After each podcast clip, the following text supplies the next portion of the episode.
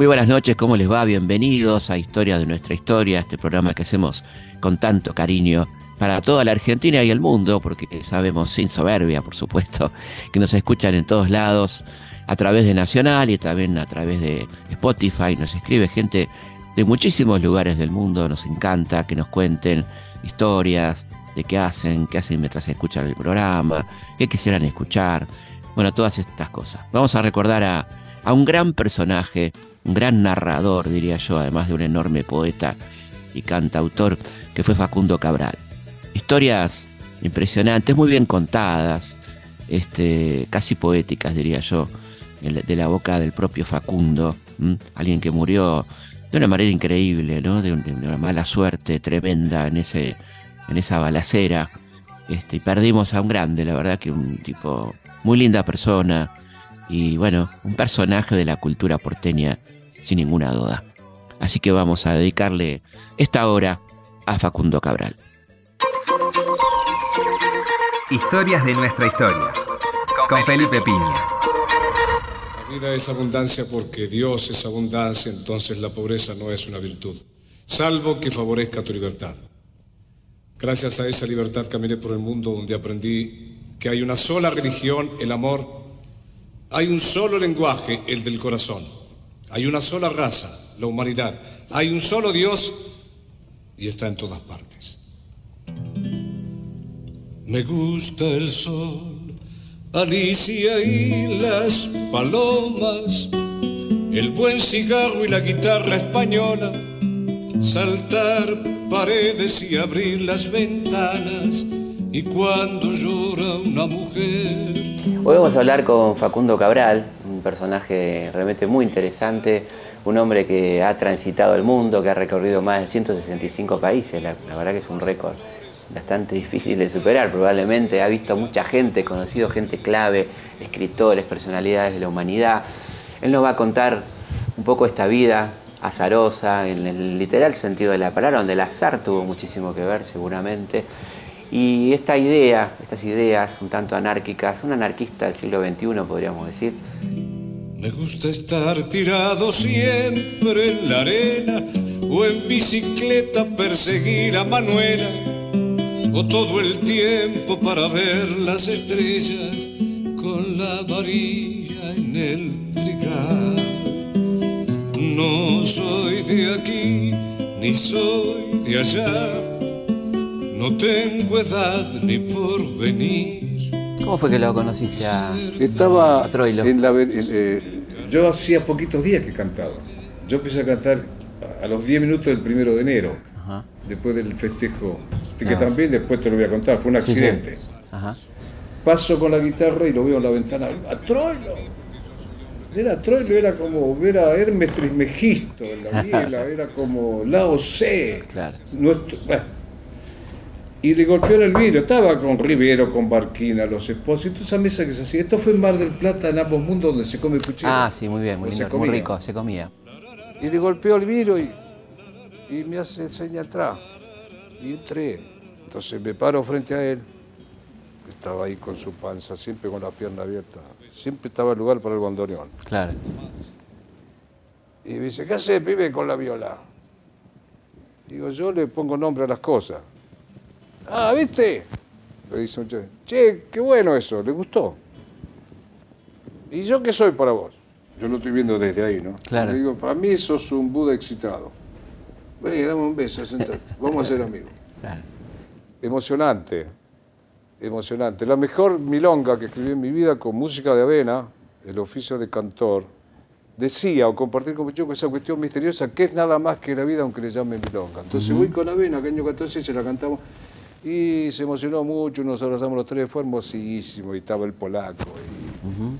Y, me dice, vení, me dice al oído, no sería justo, porque el bandoneón mayor es Siriaco Ortiz. Ponele mejor o compartir con Siriaco. Por eso la milonga dice compartir con Siriaco a pedido Mirá vos. de Gran, gran Siriaco Ortiz. La primera heladera eléctrica que tuvo mi madre se la mandó él en nombre mío. Mi madre durante un año pensó que lo había mandado yo. Es más, nunca supo, porque me dice, che, qué linda la heladera que me mandaste para Nochebuena.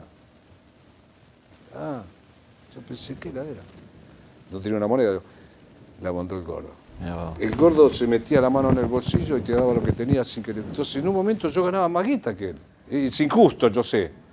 Pero él tocaba en lugares pequeños, Caño 14, que yo llenaba los clubes, tenía un seudónimo Gasparino, era un éxito grande, como hoy la Mona Jiménez. Sí, sí, sí.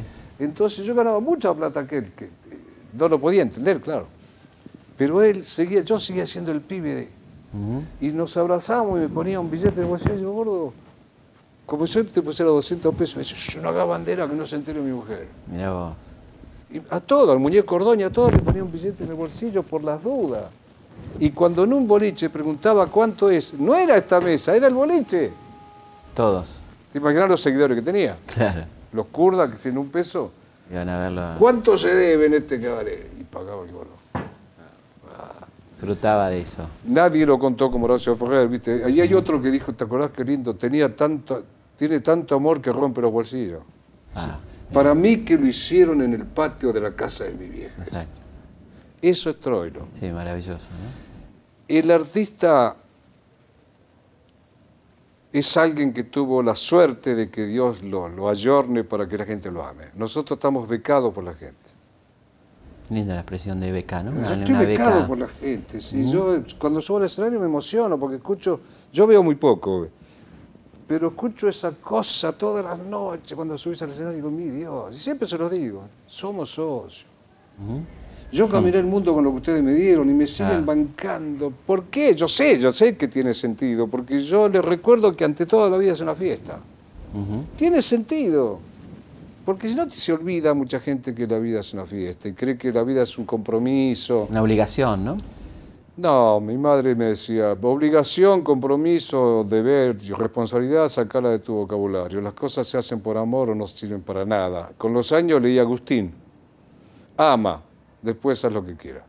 San Agustín. San Martín cruza la cordillera seguramente lleno de alegría. El Che debe haber muerto en Bolivia lleno de alegría. Seguro. Jesús entró a Jerusalén, sospecho que matándose de risa. Si no es por amor, y el amor es alegría. Claro.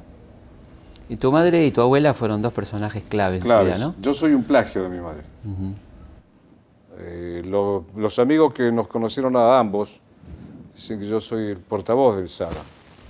Mi madre era genial, así, y no exagero nada. Genial. Y mi abuela paterna, anarquista, Anarquista. 108 años vivió. Y leía con emoción a Malatesta. Enrico Malatesta. Se amaba a Severino Giovanni porque en su época ella era una mujer más o menos. Eh, Emma Goldman, Proudhon. Spencer. Y eso circulaba en tu infancia, digamos. Estaba Eh, yo soy eso. Yo a veces cuando empiezo a decir un texto con mucho fervor y a los gritos directamente en el escenario, pegando el bastonazo en el piso, la escucho a mi abuela.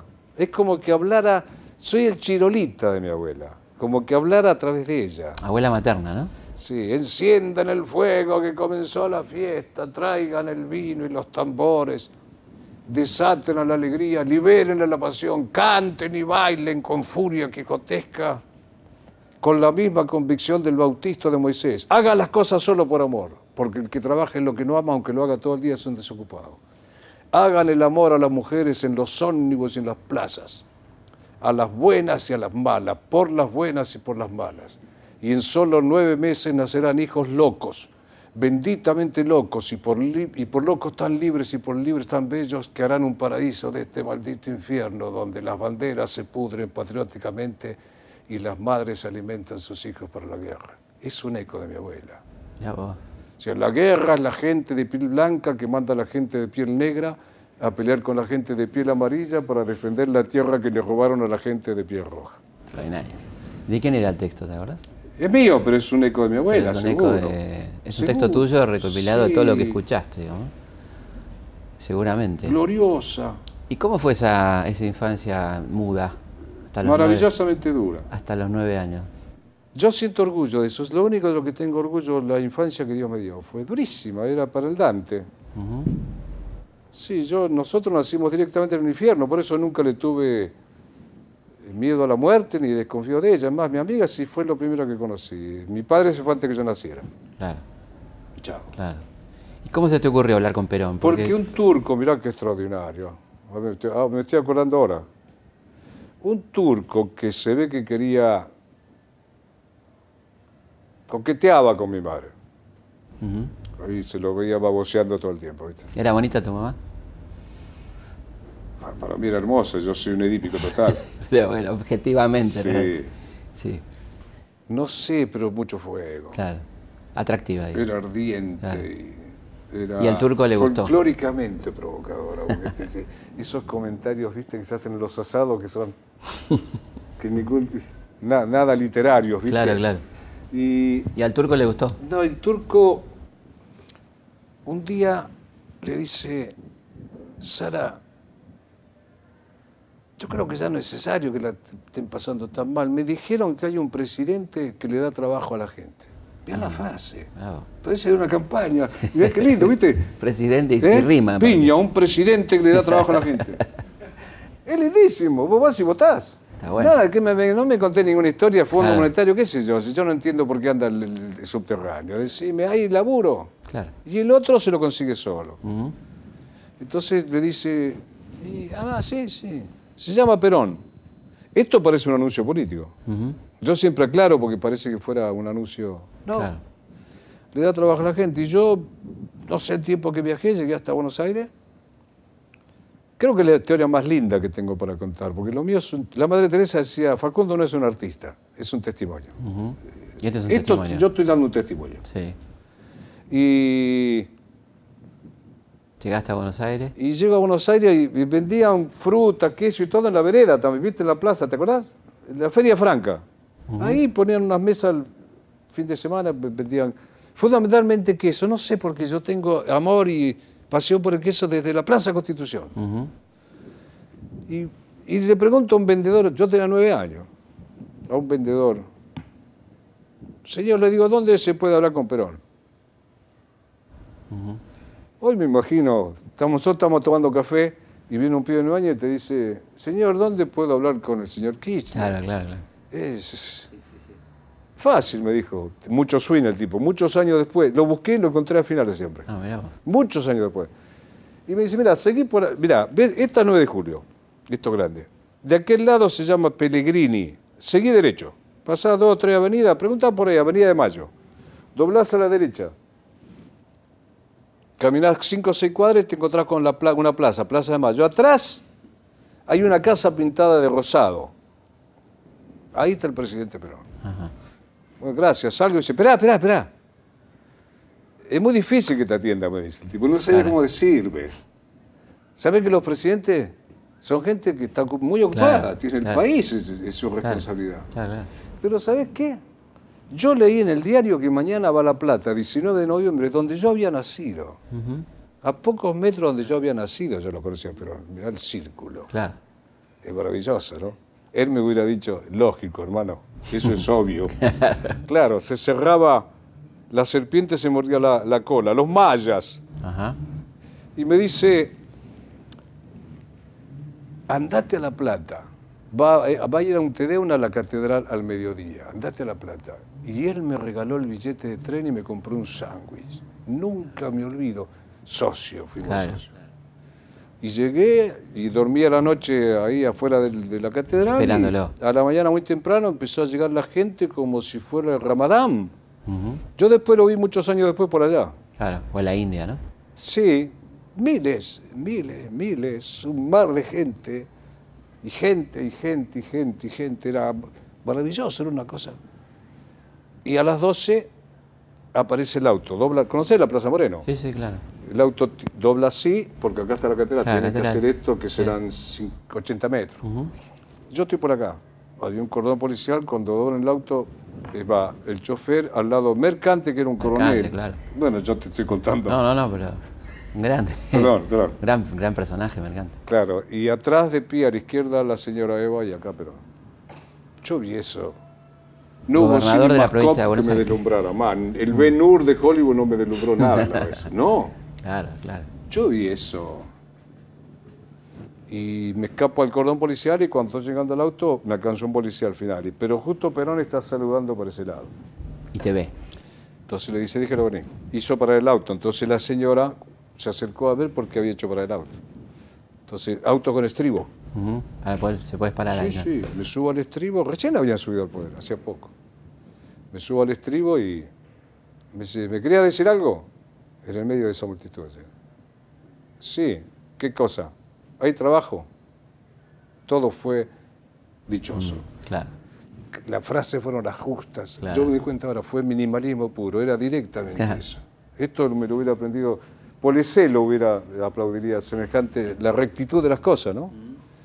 Hay trabajo, y Eva dice la gran frase, la primera frase ética que yo escuché en mi vida. Por fin alguien que pide trabajo y no limosna. Siempre hay trabajo, mi amor, siempre hay trabajo. Háganse cargo del niño. Viene un señor de esos que corren al costado, Ajá. me llevaron a un lugar ahí en La Plata, cerca de la calle 1, me dieron ropa limpia, me bañé con agua caliente, me dieron comida de verdad y al... Hágame saber dónde está, dijo ella. Pasaron como 3, 4 horas, ¿qué crees? Apareció ella. Ella. Ella vino. Claro. Vino, apareció ella. Mi amor, tuvimos suerte. Tuvimos. Ya te incluía, eran socios. Claro. Encontramos una escuela en Tandil, van a cuidar la escuela y van a vivir ahí en la escuela y van a ganar 160 pesos por mes, que era un sueldo interesantísimo. En ese momento nosotros una fortuna. Y dice, traigan al niño mañana a Buenos Aires. Y a la mañana temprano me llevaron a su oficina, a su despacho, y me presentó tres señores, dos pilotos y un médico. Ellos te llevan en el avión a buscar a tu gente. ¿Qué tal? Entonces cuando entré acá y vi ahí el mural, cada vez que veo su foto es, me quedó un- una cosa de agradecimiento ¿Cómo, ¿Qué te pareció? ¿Cuál fue Golda la- Meir me invitaba a desayunar en los 70 a cambio de que yo le contara cosas de Eva Perón. Y un día se me acabaron las anécdotas. ¿Y, y qué- un día me dice, che, contame algo más, de, algo, de, algo más de Eva, aunque sea inventado. Porque se dio cuenta que las que yo se conocía acabado, de Se verdad, había acabado, claro. porque a mí conocía a mil.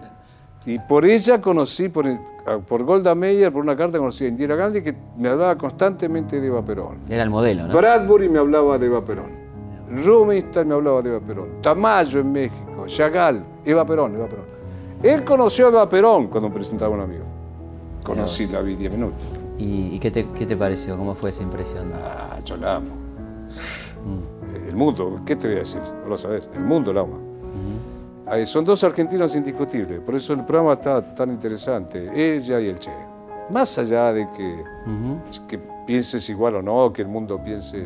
Son dos personas con las que jamás tuve que discutir con nadie. Y te pareció absolutamente sincera, ¿no? Cuando la viste. como- Lo que... Si para mí fuera un hada.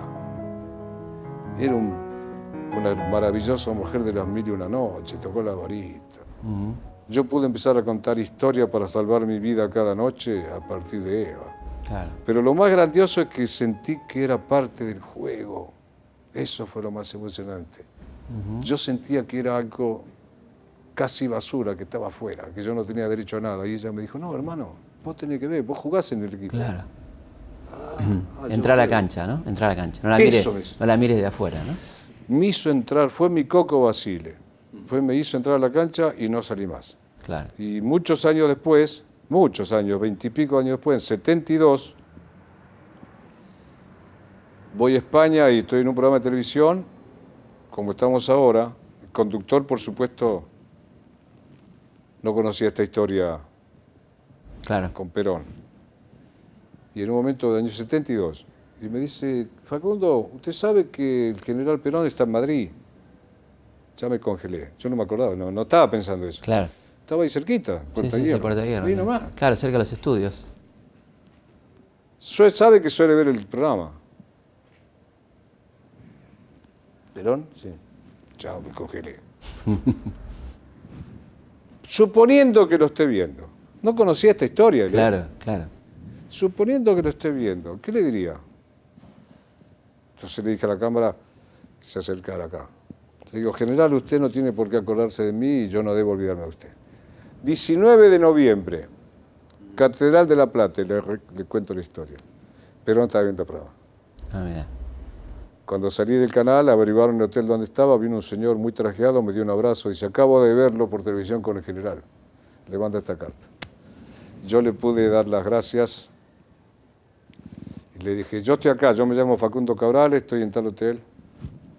Por favor, si yo le puedo ser útil, en lo que fuere, esa cosa que no quiere hacer nadie, bueno, usted llámeme porque yo tengo una deuda de por vida con usted. Yo le debo la vida de mi madre, dos hermanos y la mía.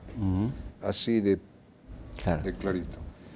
Y me invitaba, me dice que cuando, cuando usted quiera yo voy a hacer un asado por usted. Yo salgo de gira por Europa, yo pensando. Y un día llego a Roma y tenía, me tomé 11 días de vacaciones para ir a gira, para ir a Madrid y llamarlo. Entonces salgo del hotel en Roma a buscar el billete para viajar a- ahí, a dos horas de Claro. a Madrid. Y cuando estoy cruzando la plaza, un polaco amigo que era pintor abstracto y vendía periódicos, y su, su cuadro y los periódicos. Y me dice, indiano, ven aquí. Me decían indiano, como, indiano, ven aquí, guarda. Y me muestra Clarín, Perón está en Argentina. Ya se lo perdí. Claro. Cuando ahora sí podíamos conversar, quería escucharlo, quería verlo y dar las gracias. Esos tipos, yo no sé qué hubiera sido de uno sin ellos. Ahora lo pienso. ¿Qué hubiera sido de mí? Felipe Piña hace Historias de nuestra historia por Radio Nacional, la radio pública. ¿Cómo empezás en tu carrera como, como el indio Un Gasparino? no? accidente también. Siempre fue un accidente. Yo, lo mío es- yo voy de accidente en accidente. Bueno, la- seguramente la historia es eso, ¿no? Sí, sí, hay muchos Una accidentes. sucesión de accidentes, porque está, Felices accidentes en muchos casos también. está escrito. Vos eh, sentís eso. Sí, pero yo, yo creo que vine solo, que me resulta muy grato conversar contigo acá. Que ya está escrito. Entonces, el pibe cree que fue por cosa de él. Claro. Y el otro que está enfrente, el de la historia, ¿viste? Cree que vino él. Está escrito. Claro. No, yo tenía, entré al Hotel Hermitage, 1900, 31 de diciembre del 59. Me quedé sin trabajo cerca de Balcarce, siempre andaba armando lío. En el campo trabajabas. Sí, pero de todo, ¿no? Y repartía también los pueblos telegramas, de todo Claro, hice. claro. Eh, alambraba campo, este, embolsador de papas, de todo. Y Claro. hice carteles, no sé qué. Y me quedo sin trabajo y un camionero me trajo a Mar del Plata porque venía para Mar del Plata. Y llegué a Mar del Plata 31 de diciembre al mediodía. Me deslumbré. Me sigue sucediendo cada vez que llego a esa ciudad. Para mí es Bagdad. Para mí es Bagdad. Antes, ¿no? Bagdad de antes, digamos. Sí, porque hay una cosa de buen pasar. Yo empecé una gran vida en esa ciudad. Claro. Empecé ahí, es una gran vida. Incluyendo lo- los grandes fracasos, porque mi vida es rica porque hay tanto fracaso. Si no, sería. Sí, claro. ¿Cómo se dice cuando no tiene sabor? Insípida, Insípida. aburrida, insípida. Entonces le pregunto a un mozo en la Bristol y veo a las mujeres. Claro. Con malla, ¿te imaginas al mediodía? Nosotros veíamos una mujer, ¿sabe cada cuánto? Y, la- y los tipos tomando trago al mediodía. Y las chicas. Y la actitud de los porteños que yo, yo eh, admiraba, ¿viste? La cancha, que decía, Carlito, que era un cortado. Lo del pibe mío. Ese tipo de cosas que me parecían de gente muy piola. Claro. Y le digo, ¿dónde puedo conseguir trabajo? Y el mozo me dice, mira, acá tenés mucha... Llegaste bien, porque dentro de un rato, después del ser dinero, Claro. Mira, allá tenés, allá viste aquí esos dos edificios grandes, uno de esos es el Hotel Provincial, el, al frente está el Hotel de la Marina. Me decía, hay bares. Nah, acá nomás, acá enfrente tenés un hotel, el Hermitage. Y fui. El portero, que estaba vestido como, Como las películas. como el almirante Brown. Sí, te acordás los uniformes. Sí, sí. sí. Con la gorra. Y no me deja entrar. Por la facha, claro. Claro. Entonces empiezo a pelear con él. ¿Sabes qué? Le digo, el problema, vos me lo confirmás, el problema son los uniformes. Cualquier gil que se pone un uniforme se cree Napoleón. El problema son los uniformes. Ahora estoy pensando, muchos años después pensé como pensaría mi abuela. Es exactamente eso, eso venía de ella. Claro. Y en ese momento que yo ya estamos, él no me podía decir nada porque estaba trabajando, me decía por lo bajo si no estuviera trabajando y no tenía uniforme. Y dije, salí del uniforme, ve que ni siquiera podés salir del uniforme, pedazo de cobarde. Y lo que yo hablaba fuerte y él no podía, estaba cuidando el trabajo, pasa un señor y dice, ¿qué pasó acá? Y me hace entrar para calmarme, y era el dueño, don Guido Parcial. No, es- ¿Por qué peleaba con el pibe? ¿Por qué no me deja entrar? ¿Y por qué querés entrar? Porque estoy buscando trabajo. Ah. ¡Ay! Entra Federico, que era un español que presentaba los desfiles de modelo. que era muy grato, a la hora del té. Era muy grato y conseguía novia día por medio. Y este. Y entra Federico y yo tenía un bolso de lona y la guitarra porque yo cantaba con- por todos lados, pero no artista. Lo mandó Dios al pibe, dice. Ahí empezó a trabajar el azar. Lo mandó Dios. El- esa noche en la fiesta, el año empezaba con Ariba Rosso, el autor de Brasil, te imaginas, 30 músicos. Claro, la noche de Año Nuevo era. Claro. Y este y había un trío que, de- que hoy sería, hoy se llamaría telonero. Claro. Y Bueno, y el, el centro de ese trío se había enfermado. Yo no, pero yo me enteré después, yo en el momento no me enteré porque dijo, lo mandó Dios, tenemos todo solucionado, don Guido. Yo no tenía ni idea de qué hablaba. Me dan un cuarto. Del lado de, la, de los empleados de los huéspedes. Ah, por mira. Colón, que era fenómeno Claro, también el hotel, igual. claro.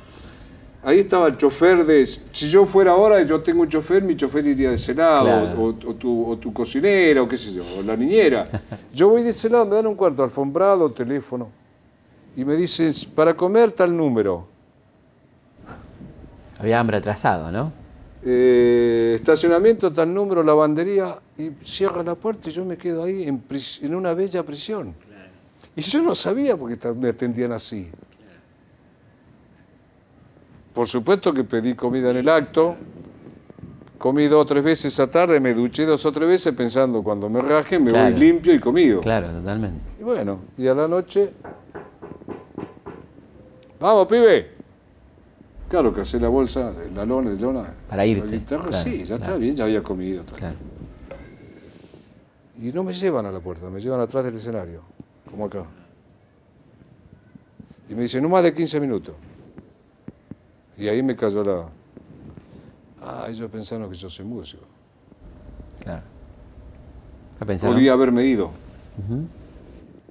El azar cuando nadie le cambia el libro. Salí, me senté con la guitarra y se hace el silencio. Y recordé una frase de mi madre, cuando no sepas qué decir, decí, no sé qué decir. Si no, a lo mejor tenés que seguir mintiendo toda tu vida. Claro. Sabia, sí, ¿no? que estás excitado. No le invites a un café si querés meterlo en la cama. Claro. Mandalo al demonio si estás enojado. Decí que tenés miedo, decí que tenés frío, tengo hambre, ¿se puede comer una albóndiga más? Claro. Decí, tengo mil dólares que no quiero gastar con ustedes hoy acá. Decilo. Y dije, no sé qué hago aquí. Al público. Y sí, la segunda frase marcó mi oficio porque me la festejaron. La segunda fue, bueno, pero tal vez ustedes tampoco sepan qué están haciendo en este mundo. A ver, ¿quién sabe qué está haciendo en este mundo? Y me lo aplaudieron. Buenísimo. ¿Alguien sabe? Claro. Ninguno sabe, entonces inventemos todo de nuevo. Pero yo pensando que estaba en un bar, nunca lo tomé en serio. 15 minutos, 20, 30, no me podía ir. 45, dice una hora 10, hora 15. ¿Y qué cantaste? Y el brasilero, ya, no, nunca canté. ¿Tocaste la guitarra? No, No, nada. Nada. Y el brasilero ahí atrás, viste, tirando la bronca. ¿Y ¿Y, qué este? hacía? Porque él era la estrella, la gente no Hablabas. dejaba ir. Hablabas. Contaba historia. Y cuando terminé, bueno, fue maravilloso y cada tanto miraba entre bambalinas, estaba Don Guido y me hacía Todo bien. ¿Y la guitarra ahí, al lado, sin Sandrini, que estaba, vino a darme un abrazo. tocarla? Ajá. ¿Te imaginas? Impresionante, ¿no? ¿Te imaginas? No, no me imagino. Bueno, maravilloso, la gente se puso de pie, porque deben haber pensado que yo era un actor que hacía de tímido. Sospecho. Sí, sí, algo así, ¿no? Algo Yo raro. estaba contando la verdad. Y por primera vez hablé por teléfono a los 22 años, cuando bajé del escenario. ¿A quién llamaste? A mi madre, a una amiga de mi madre que te- ahí en el barrio tenía el único teléfono que había, pero aprovechando que era año nuevo, viste, la gente debe estar levantada todavía, viste. Y llamé y, hola, ¿qué tal? Feliz año nuevo, igualmente. ¿Dónde estás? Mi madre era, en Mar del Plata. ¿Ya conseguiste trabajo? Sí. Bien. ¿Y qué estás haciendo ahora? Soy artista. ¿Cuántas veces te voy a decir que cuando tengas alguna copa de más no me molestes? Y me cortó. Directamente. No me creyó. Yo todavía no me lo creo. Ajá. Y ahí empezó. Porque cuando digo artista digo. Vermeer. Mm. Pavarotti, Caruso, Tony Bennett, Barbara Streisand, este, qué sé yo. ¿Y por qué eh, el indio Gasparino? Porque, Porque se equivocaron. ¿Cómo fue? Cuando firmé el contrato, yo me preguntaron el apellido, dije Cabral y la muchacha que estaba escribiendo puso, entendió Gaspar, y lo que no le gustó a Gaspar me pusieron Gasparino. Ah, mirá. Y yo tiré la bronca, pero ya lo había mandado a la radio y a los 15 días era un exitazo y a los 6 meses compraba la casa de mi madre. Mirá vos. Y vivía en el Claris. Ajá. Y tenía mi propia bodega. Y empecé a tener algunos libros míos. Ajá. Las Confesiones de San Agustín. Las Mil y Una Noche, tenía como 5 o 6 volúmenes. Ujú. ¿Qué sé yo? Prudence. Gita, Proudhon seguro. la ¿eh? Proudhon seguro. Claro. con emoción los leía Nietzsche, Nietzsche que me volvió, nos volvió loco. Y un señor que conocí, cono- tuve la suerte de conocerlo en Ciudad, Ciudad Obregón, México. en el estado de Sonora, donde están los yaquis. Eric Fromm. Ah, mirá vos. Hice un programa con Jacobo Saludowski, un tipo muy importante Sí, claro. en la televisión allá. Sí, sí.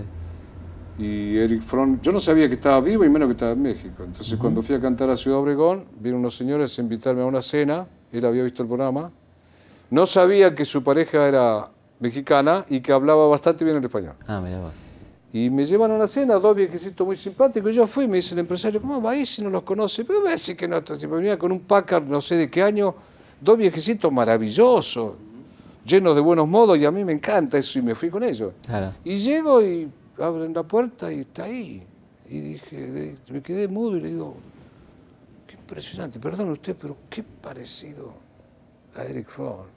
sí, dice, cada día me parezco más. Y era Eric Fromm. era de From, mirá vos. Y me fui de ahí como a las 5 de la mañana y tengo todavía 37 cartas que nos cambiamos hasta el 79, 80 que murió. Algo que vos nunca tuviste, miedo. Te digo porque esos dos libros fueron capitales, el miedo Claro, a miedo la a la libertad, libertad, y la claro, te iba a decir, algo que vos nunca tuviste, ¿no? Miedo a la libertad no, no tuviste. No porque nació conmigo, Mm. no fue una conquista mía, yo nací, nací en su casa. Claro. Cuando salí mi madre me dijo eso. Este es el, me acompañó a la estación de trenes y me dijo, este es el segundo y último regalo que puedo hacerte. El primero darte la vida, el segundo la libertad para vivirla. Nunca la defraudé. Perdí todo lo que vos quieras, perdí lo que se te ocurra, ya de una manera sobrehumana he perdido. Nunca la libertad. Por eso siempre me sentí rico, por eso cuando hablan de la aristocracia yo siempre me sentí, siento que hablan de eso. Cuando los ricos yo siempre digo, sí, ¿quién me llamaba? Claro, He sido libre porque también conquisté la soledad. No hay libertad sin soledad. claro. La soledad es un tema, ¿no? Sí, El es que mi no puede amiga. estar solo está complicado, ¿no? Es mi amiga. Yo amo mi soledad. Yo entro con emoción al cuarto del hotel. A ese pequeño territorio donde está la bien amada, la soledad. Vamos a una pausa y seguimos aquí en Historias de nuestra historia. Felipe Piña hace Historias de nuestra historia por Nacional AM870. Seguimos en Historias de nuestra historia.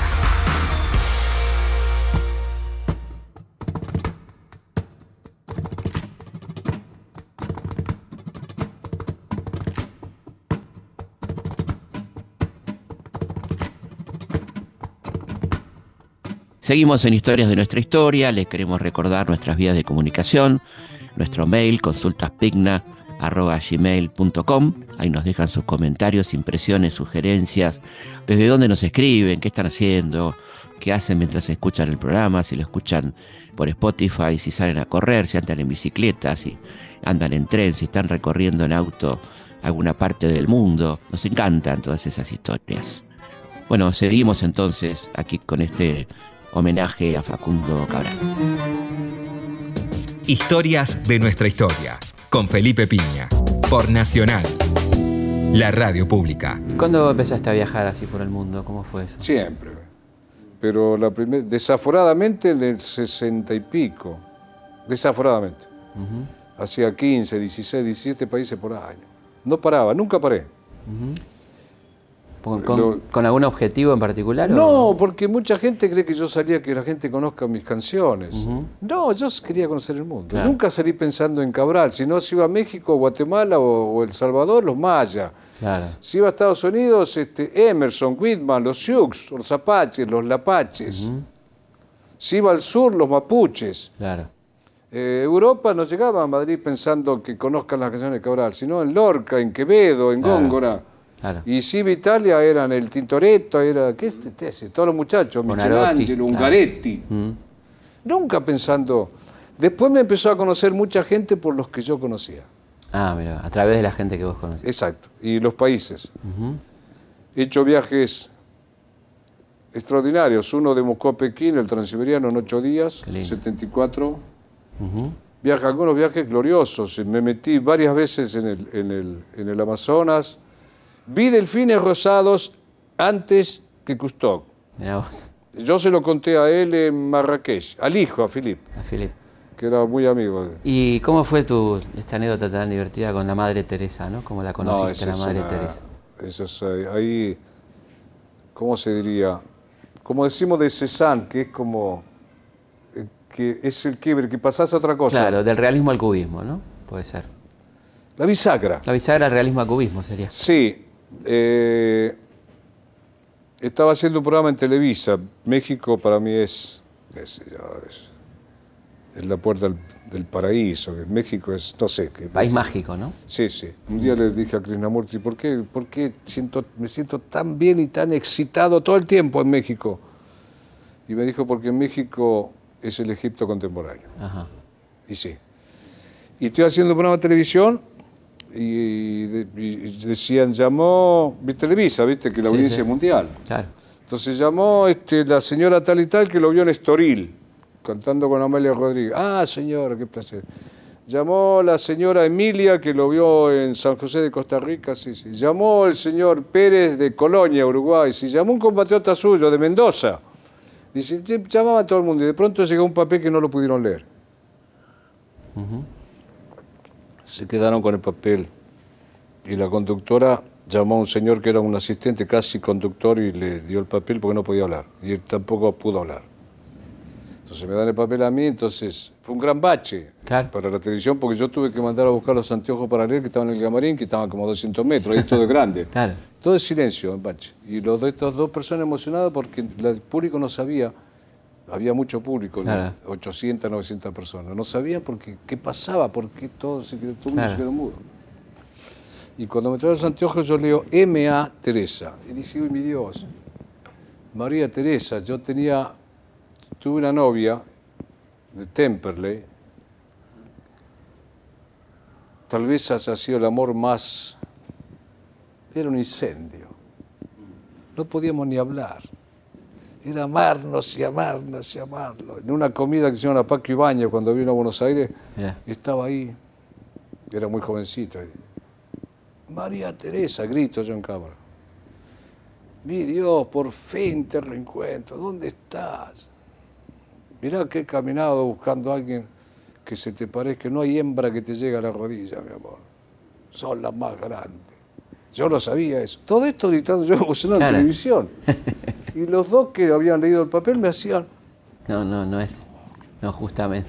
¿viste? Estaba metiendo la gamba.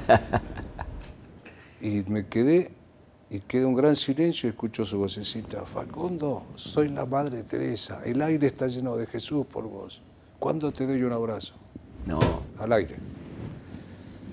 Chao, el estudio. Claro. Chao, olvídate, ya nadie más habló y ponían música de fondo y no sé qué, ya nadie sabía si ir a comerciales, todos paralizados, yo quedé enmudecido. Y le digo por ahí, le- cuando pude hablar, le digo, madre, ¿dónde está? Como dicen, ¿en qué país Claro. está? Estoy acá en la Ciudad de México. ¿Cómo? Estaba ahí. Mirá vos. Y te encontraste con ella. ¿Cuándo, ¿Cuándo te voy a dar un abrazo? Es? ¿Sos de madrugar? Digo, madre, ¿usted cree que yo voy a dormir hoy? Anotá la dirección al aire. Nos encontramos a las 5 de la mañana, sabes, había una multitud porque pasó la dirección al aire. Ah, claro, está todo el mundo. Y bueno, bueno, ya con ella ya, olvídate, ya está la- cosas más grandiosas siempre fueron con ella. ¿Por qué? Grandiosas, por grande, porque son, eh, eh, no hay palabras, son incontables, porque son hazañas que le he visto. Moverse entre 500 leprosos que van a morir hoy, mañana o pasado, bañarlos, cantarles, este, nada, no, no.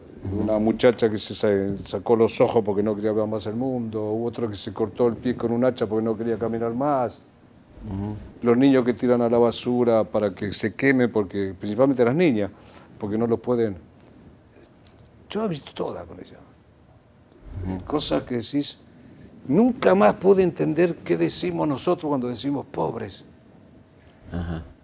Yo pensaba que terminaba en eso, rico, pobre y una clase media, casi lógico. No, no, yo no sabía que había tanto más abajo. En la India. Haití. Haití. Haití, Y ¿no? la India, bueno. Ah, Bangladesh. No, no, por favor. Allá arriba, al norte, en Nepal, toda esa zona de Katmandú. No, no, no. Yo nunca más hablé del tema, ese tema social. ¿Puedes creer? Pegó mal. digamos. No, porque no puedo llegar, no, yo no tengo esta autoridad ni derecho, no puedo. Claro. Es muy profundo para mí. No sé cómo se relaciona rico, pobre, nunca más lo puedo entender. Siempre creí que el único pobre es el que no vive. Que se pierde la vida, digamos. Sí, el que se distrae de la vida por los compromisos. Viste que hay gente que dice, "Ey, si yo si fuera por mí, y le digo, ¿por quién es? Claro, ¿Cómo no te pones a vivir? claro. Y si fuera por mí es una frase muy interesante. ¿no? Claro, ¿Cómo no? ¿Cómo, cómo decir, no, si yo pudiera? Sí, hermano. Historias de nuestra historia. En el año. No, no digo el año porque voy a deschavar al. Ah, No, y no, no, no estaría bien. Nunca digo el nombre. No es de caballero hablar, meterse en, en vida ajena, hablar del que no está presente. ujú, Y salió un libro mío que en ese momento estaban este, asociada Sudamericana con Planeta. Ah, claro. Sudamericana. Y salía un libro mío que se llama Paraíso a la deriva, porque realmente eso ha sido mi vida. Claro. Paraíso a la deriva. Yo soy Ajá. una especie de vagabundo third class. Y este y estaba Carela leyendo algunos textos, que yo, toda una de esas cosas que se hacen con los libros. Entonces era todo muy divertido. De pronto gran silencio porque ven que entra el presidente del país. Ajá. Entonces todo el mundo se miró como diciendo, presidente del país. pues". Por supuesto que yo no conocía al presidente del país, ni iba a cometer la, Que era Alfonsín. eh, la exageración de decirle este invitar a un presidente. No, no, no, no, no importa que bien. no, no. Era el presidente. Y está Sara, mi madre. Ah, Facundo, qué buena idea, es un libro suyo. Yo vine, me enteré, por eso vine. Vino solo, vino con dos señores, una señora. Esa debe ser Sara, dice.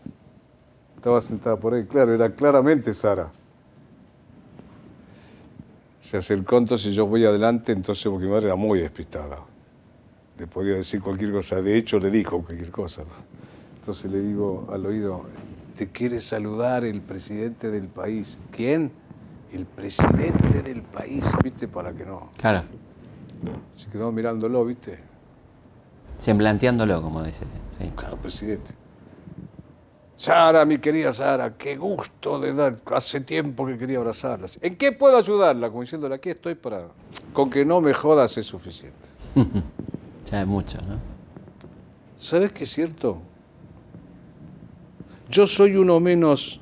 ¿Este programa va a salir cuando todavía está el presidente Kirchner o ya sí, está sí, la sí, estamos ahí. Ahí, Todavía está el presidente ahí Kirchner. en la transición, me parece, porque es diciembre. Si yo estuviera hoy con el presidente Kirchner, que no, al que no conozco, yo le diría, por mi parte, quédese tranquilo, yo me ocupo de mí. Mm, Si cada uno cuidara su árbol, el bosque sería maravilloso. Yo soy el cuarto violín, yo tengo que tratar de que esté afinado y tocar lo mejor posible, pero el director es él. claro. Creo que sí. Que tiene que ver con aquella famosa frase que dice que dijo Kennedy cuando tomó el Claro. No No se pregunten- qué puede hacer Estados Unidos por ustedes, sino qué pueden hacer ustedes por Estados Unidos. Yo estoy acá, presidente. De mí olvídese, yo me encargo de mí.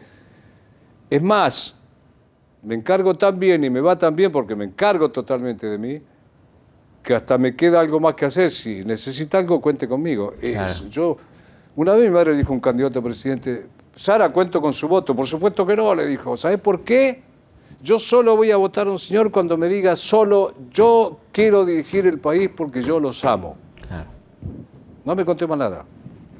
Difícil encontrar. Déjame el programa porque yo amo esto. Claro. Anda tranquilo.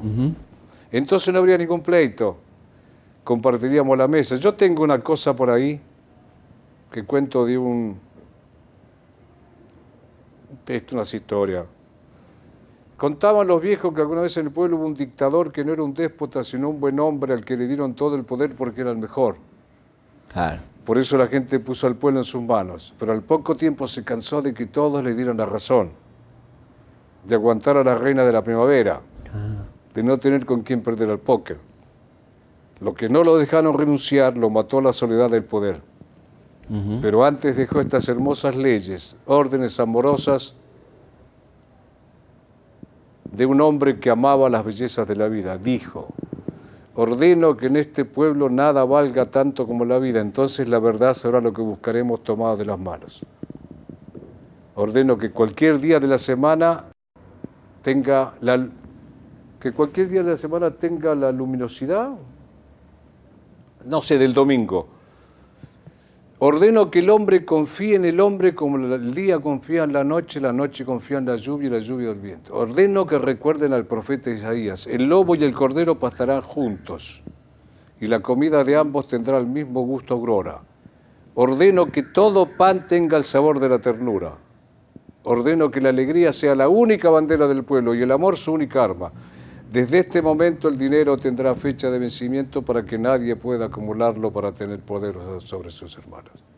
Eso que parece apasionadamente poético es realizable. Vos crees más en las causas individuales, ¿no? Que en las colectivas, como la, la reconcreción no del sé individual. qué es la ¿no? cantidad. Yo conozco el uno, yo ahora estoy hablando con la humanidad. Claro. Vos sos la humanidad y la humanidad me trajo hasta aquí. ¿Cuánto influyeron en vos esos eh, peones trashumantes del campo, ¿no? Esa gente que vos conociste. ¿Cuánto Influyeron en vos, ¿no? En tu filosofía. Uno me hizo nacer. Uno me hizo nacer a los 17 años. ¿En qué sentido? Qué buena pregunta. Nunca me preguntaron eso. Nunca me habían preguntado eso. Les digo la vida. A uno especialmente le digo la vida. Eh, 17 años tenía. Yo soy, se supone que yo nací el 22 de mayo de 1937, se supone. No, yo solo salí a echar un vistazo de mi madre. Yo nací el 24 de febrero del 54 por un vagabundo cerca de Mariajó. Hola, príncipe, me dijo. Yo era un vagabundo como él. Yo soy un viejito vagabundo y él tendría la edad que yo tengo ahora. Hola, príncipe, me dijo. Yo pensé que me estaba cargando. Por la edad fui mesurado, yo era de entrar en la pelea enseguida. Le digo, ¿yo príncipe? Sí. Ahí nací. Señaló al cielo y me dijo, ¿cómo le llamas al hijo del rey? Príncipe. ¿Y cómo le llamas a la hija del rey? Princesa. Somos príncipes y princesas porque venimos del rey, del universo además, no de un paisito. Lo que pasa es que la mayoría está muy ocupada en otras tonterías y no se enteró. No se enteró. Y yo sentí que nacía y ese día, sin saber qué iba a cantar, me escribí mi- una canción de cuna para mí que estaban haciendo, que es Vuele Bajo. Huele bajo. O sea, nació ahí. Cantada en todos los idiomas ya, ¿no? Es- Y Yo versiones. no sé, yo la tengo 17, 18 idiomas grabadas, que sé en cuanto... No soy de aquí Vamos a recordar 27. un poquito la letra, un poquito, no cantarla si querés, pero. Sí, cómo no. Eh, ah, porque yo le digo... Ahí entra, ahí entra el libro sagrado en todas mis canciones, antes de saber que iba a ser cantor, porque fíjate, le digo, ¿y cómo sabe usted esto? Y porque hace unos cuantos años vino nuestro hermano mayor y trajo la gran noticia. ¿Qué noticia? Uno solo es el padre. A ver, espera un poquito, uno solo es el padre, sí. O sea, yo soy hermano de. soy de la familia de Salomón, de Mahoma. Claro. Einstein. Claro, hermano. Duke Ellington. Claro. Entonces, si uno solo es el padre, la humanidad es una sola familia. Estás entendiendo, pibe. Es decir, vivimos en un solo país llamado Tierra, sí. Caramba. Así. Y a partir de ese señor, no sé cuánta vuelta al mundo. Y esa noche escribo, porque tenía una guitarra, sin, sin tener este, de- de- nunca, ni sabía que yo podía escribir una canción. No crezca mi niño, no crezca jamás. A mí me estoy diciendo. Los grandes al mundo le hacen mucho mal. El hombre ambiciona cada día más y pierde el camino por querer volar. Sí. Huele bajo, porque abajo, eh, eh, lo normal, ¿no? en la naturaleza, está la verdad. Esto es algo que los hombres no aprenden jamás. Estamos llegando al final del programa y por supuesto nos vamos con una de las canciones emblemáticas del querido Facundo Cabral y nos volvemos a encontrar como siempre el próximo viernes a las 22 aquí en Historias de nuestra historia. No crezca mi niño, no crezca jamás. Los grandes al mundo le hace mucho mal. El hombre ambiciona cada día más y pierde el camino por querer volar. Vuele bajo porque abajo está la verdad. Esto es algo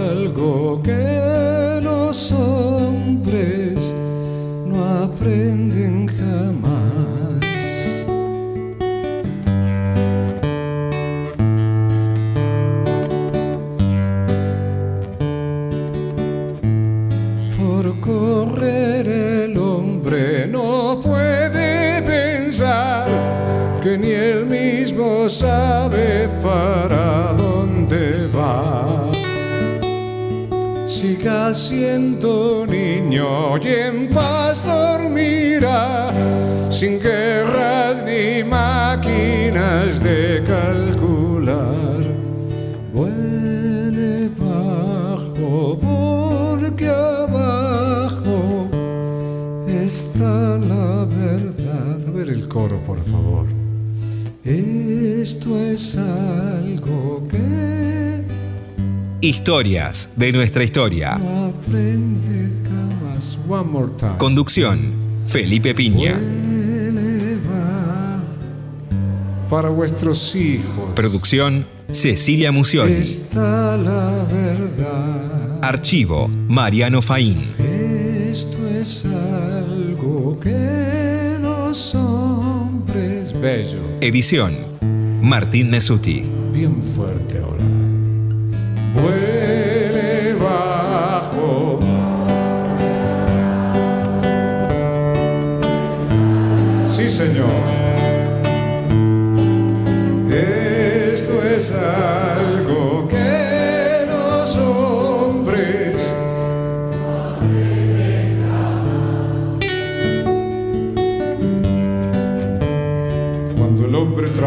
Dios lo respeta, más cuando el hombre canta, Dios lo ama.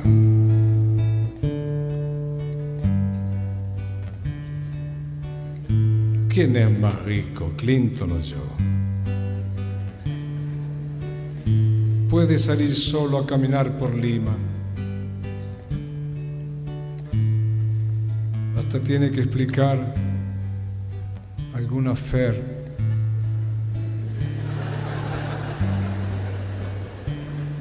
¿Conocen un esclavo más grande? Si a mí me juzgaran por lo mismo, yo iría directo a la silla eléctrica. Pero feliz.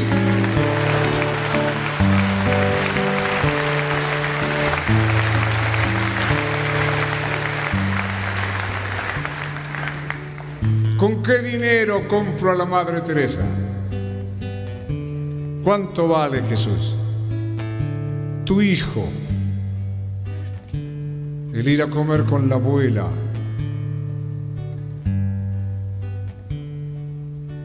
Mi madre decía, soy tan pobre que ni siquiera tengo un patrón.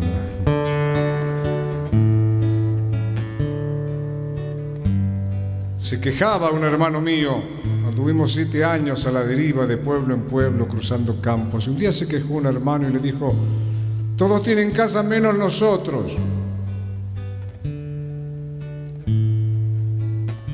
Mi madre le dijo, ellos son pobres porque solo tienen una casa. Nosotros somos ricos porque el Señor nos dio un mundo para caminar. Sigue andando.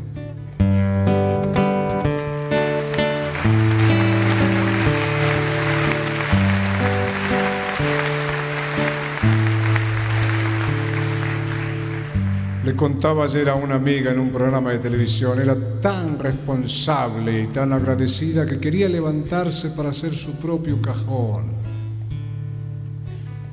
Y nos hizo prometerle, cosa que por supuesto hicimos, que cuando cerráramos el cajón escribiéramos arriba, gracias. Le daba las gracias al cuerpo que la llevó por el mundo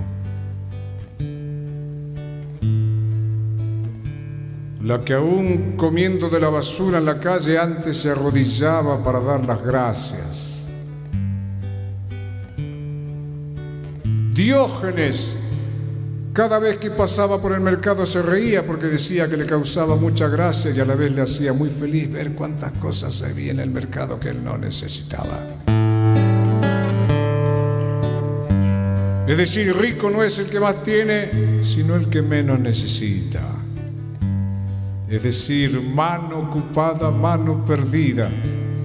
Es decir, el conquistador por cuidar su conquista se transforma en esclavo de lo que conquistó, es decir, que jodiendo se jodió.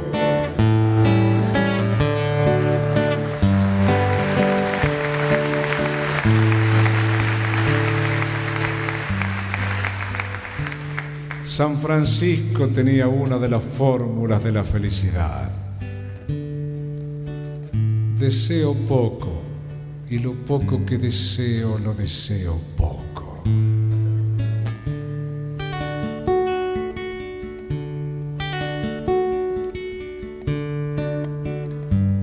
Tenía un pedido hermoso.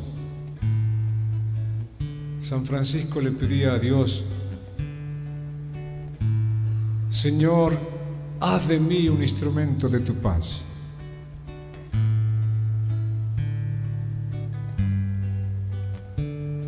Que donde haya tristeza yo lleve alegría, que donde haya oscuridad yo lleve luz, que donde haya odio yo lleve amor.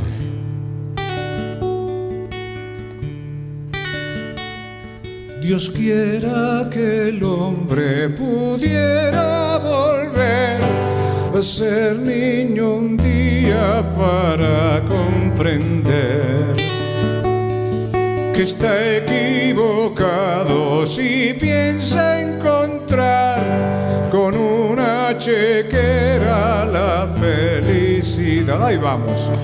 Huele bajo porque abajo.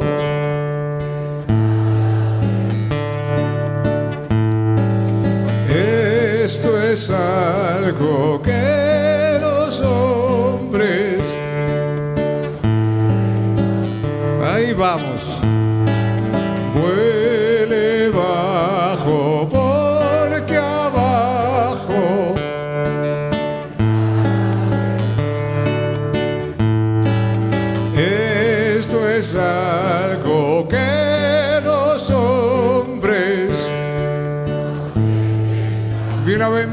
los pobres en espíritu, porque de ellos será el reino de los cielos, que si se me permite, de esto doy fe.